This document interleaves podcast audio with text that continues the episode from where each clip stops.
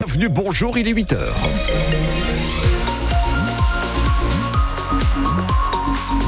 On avait de grosses perturbations sur les routes avec deux accidents qui étaient signalés sur l'autoroute A1 à hauteur de Canfin beau sur l'autoroute A23 à hauteur de Nomain. Les accidents sont terminés. On fait le point à la fin ce journal. Pascal Thiebol, température autour de 8 degrés ce matin. Oui, et pour les maximales comptées entre 9 et 10 degrés avec encore un temps euh, gris, mais des éclaircies sont attendues dans l'après-midi. Et Pascal, le président de la métropole européenne de Lille, va passer une partie de la semaine devant le tribunal judiciaire de Lille. Damien Castelin sera jugé pour trois affaires distinctes, notamment pour recel de biens et détournement de fonds publics, des dossiers qui remontent pour certains à plus de 15 ans. Les précisions d'Hélène Fromanti. Parmi ces trois affaires, il y a celle dite des pierres bleues, un dossier sous-jacent à celui du grand stade de Villeneuve d'Ascq, dossier dans lequel Damien Castelin risque le plus gros. Il est en fait soupçonné dans les années 2010, alors qu'il était vice-président de la MEL, d'avoir bénéficié d'un cadeau de la part d'Eiffage, le constructeur du stade, plus de 17 000 euros de pierres bleues, 270 mètres carrés de pavés, retrouvés lors de perquisitions dans la terrasse personnelle de Damien Castelin. La deuxième affaire a été révélée par le journal Médiacité en 2018. Elle concerne des notes de frais, une vingtaine de milliers d'euros d'argent public que le président de la MEL aurait utilisé pour des activités privées, aller au restaurant, à l'hôtel ou bien s'acheter des costumes. Enfin, Damien Castelin est dans le viseur de la justice pour les conditions d'embauche d'une ancienne attachée de presse. Une fiche de poste sur mesure aurait été créée pour s'assurer qu'elle soit recrutée au détriment d'autres candidats.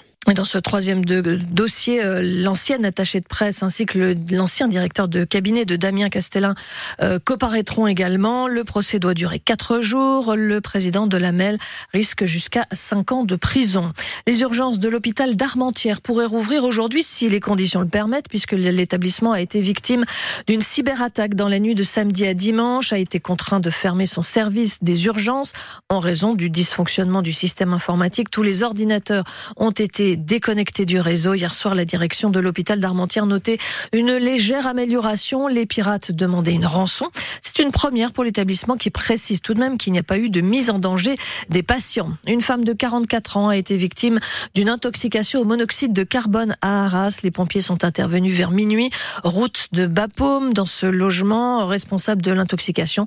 Une, une chaudière à gaz défectueuse. 8h02 sur France Bleu Nord, l'empathie, un nouvel outil pour contre le harcèlement scolaire. L'empathie, c'est apprendre à comprendre ses émotions, essayer surtout de se mettre à la place de l'autre.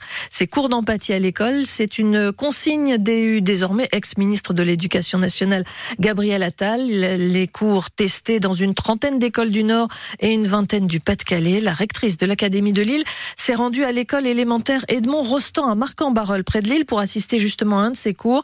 Elle insiste sur la nécessité de lutter contre le harcèlement scolaire. Il y a toute cette prévention de vraiment de, fond, de changement de comportement où on, on, doit travailler, essayer de travailler sur les plus jeunes pour que bah, petit à petit rentrent dans leur manière de vivre de tous les jours, en fait, ce regard vers l'autre, cette envie de ne pas faire de mal à l'autre. Je pense que effectivement travailler très très petit sur euh, l'écoute de l'autre, se mettre à la place de l'autre.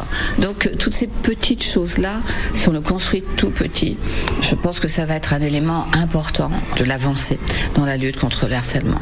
Après, le harcèlement, c'est un phénomène complexe, il y a beaucoup de, de choses psychologiques, psychiatriques, des vécus d'enfants qui sont compliqués, etc. On n'arrivera pas à éradiquer un phénomène, mais enfin, je, je dis on n'y arrivera pas, mais dans le fond, je pense qu'on peut y arriver quand même, en cumulant toutes les armes. Valérie Cabuil, la rectrice de l'Académie de Lille, selon une enquête de l'IFOP publiée en novembre dernier, un jeune sur cinq est victime de harcèlement scolaire. Elle serait au moins 3000 concernées dans les Hauts-de-France. Les femmes excisées, victimes donc de mutilations génitales, peuvent désormais se tourner vers un nouveau service à l'hôpital Saint-Vincent-de-Paul à Lille, SAFE, pour service d'aide aux femmes excisées, pour réparer les victimes, tant sur le plan physique que psychologique. On y revient plus longuement à 8h30. Le mode de calcul pour le diagnostic performance énergétique. Le DPE va changer. C'est ce qu'annonce ce matin le ministre de la Transition écologique, Christophe Béchu, dans, un, dans une interview accordée au quotidien aujourd'hui en France. Grâce à ce nouveau barème qui tient compte désormais de la surface de l'habitation, quelques 140 000 logements devraient sortir de leur statut de passoire thermique.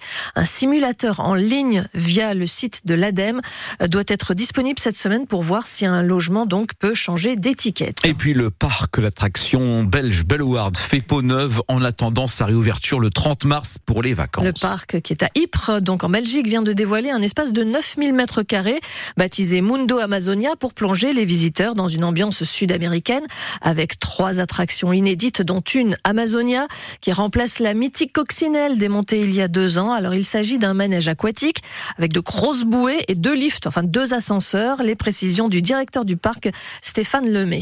Notre nouveauté, grande nouveauté, euh, attraction Amazonia est une attraction à l'eau familiale, très familiale. Et il y a trois spécificités. Il y a un toboggan à l'eau. Et après, il y a deux lifts. Et un des deux lifts, c'est une lift verticale vers une hauteur de 19 mètres. Après, le bateau, il arrive dans un très grand half-pipe. Un demi-tuyau, Voilà, un demi-tuyau, qui est aussi unique au monde, qui, qui, est magnifique, qui est très grand. Et là, tu bascules en bateau. Il y a un petit splash.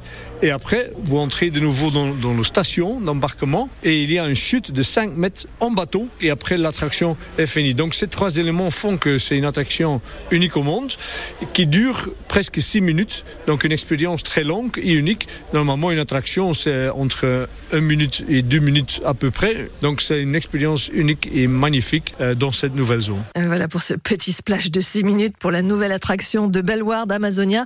Pour cela, le parc a investi quand même 14 millions d'euros. L'ensemble de la nouvelle zone a coûté 21 millions d'euros. C'est le plus gros investissement jamais réalisé par Bellward qui accueille chaque année environ 800 000 visiteurs et qui rouvre donc le 30 mars. L'ambiance des grands jours hier à Dunkerque pour la bande des pêcheurs. Premier euh, jour des Trois Joyeuses avec quelques 50 000 carnavaleux au pied de l'hôtel de ville pour euh, tenter de récupérer euh, harengs, bars et autres frites lancées depuis les balcons. Alice Marot a suivi ce temps fort du carnaval.